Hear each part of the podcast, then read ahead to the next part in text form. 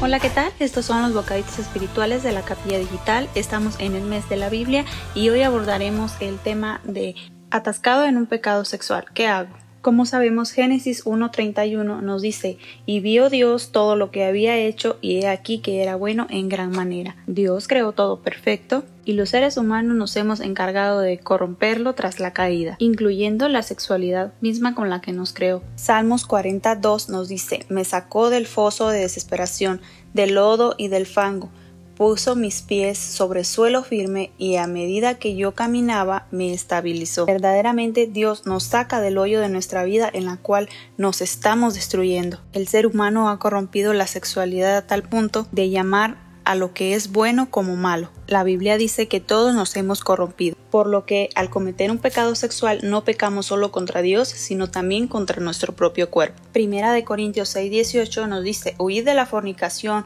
cualquier otro pecado que el hombre cometa está fuera del cuerpo, mas el que fornica contra su propio cuerpo peca. No ignoremos que nuestro cuerpo es el templo del Espíritu Santo. Los pecados sexuales pueden ser pornografía, películas o libros eróticos, masturbación, fotos desnudos, sexting, sexo fuera del matrimonio, todo lo que sea en contra del diseño de Dios para el sexo. Sin embargo, sin importar todo aquello que hayamos hecho, si nos arrepentimos delante del Señor, Él nos perdonará como nos lo dice Juan 1.9. No obstante, es un regalo de Dios darnos cuenta de que estamos atascadas en nuestro pecado. En Romanos 8.16, la Biblia dice, el Espíritu mismo da testimonio a nuestro Espíritu de que somos hijos de Dios. Asimismo, cuando hemos pecado, su Espíritu no compunge. Puede presentarse en forma de alarmas como las depresiones, la desesperación, la falta de gozo, se siente sucio, o sin un propósito, y es que sin Dios estamos muertos en nuestros delitos y pecados.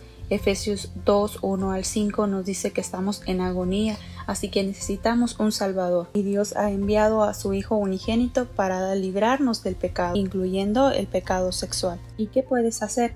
Déjate rescatar cree en el maravilloso regalo de la salvación que Cristo te ha dado por medio de su sangre. Déjate transformar por el Evangelio. La vida cristiana no se trata de lo que tú haces por Dios, sino de lo que Dios ya hizo por ti.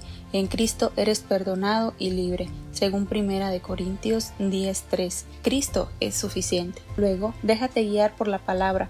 Basa tu vida en todo lo que Dios dice. Huye del pecado, y sé muy drástico con él. Deshazte de las cosas que te hacen caer. No alimentes el pecado, alimenta tu espíritu. Cuando sembramos en el espíritu, cosecharemos en el espíritu. Te animo también a investigar en la Biblia lo que Dios dice sobre la sexualidad. Conoce su diseño y propósito. No te guíes por lo que tú o los demás creen sobre la sexualidad, sino lo que Dios dice sobre lo que es la sexualidad. Busca consejo, Trae tu vida a la luz, busca a personas que te puedan ayudar en este proceso. No intentes caminar solo o sola en secreto. Los pecados sexuales te impiden vivir el propósito y la plenitud de las relaciones sexuales en tu matrimonio. Te hacen cautivo de la culpa y de la vergüenza. No tardes en buscar ayuda. Recuerda, la sexualidad fue creada por Dios y la Biblia dice que todo lo que Dios ha creado es bueno. Bendiciones.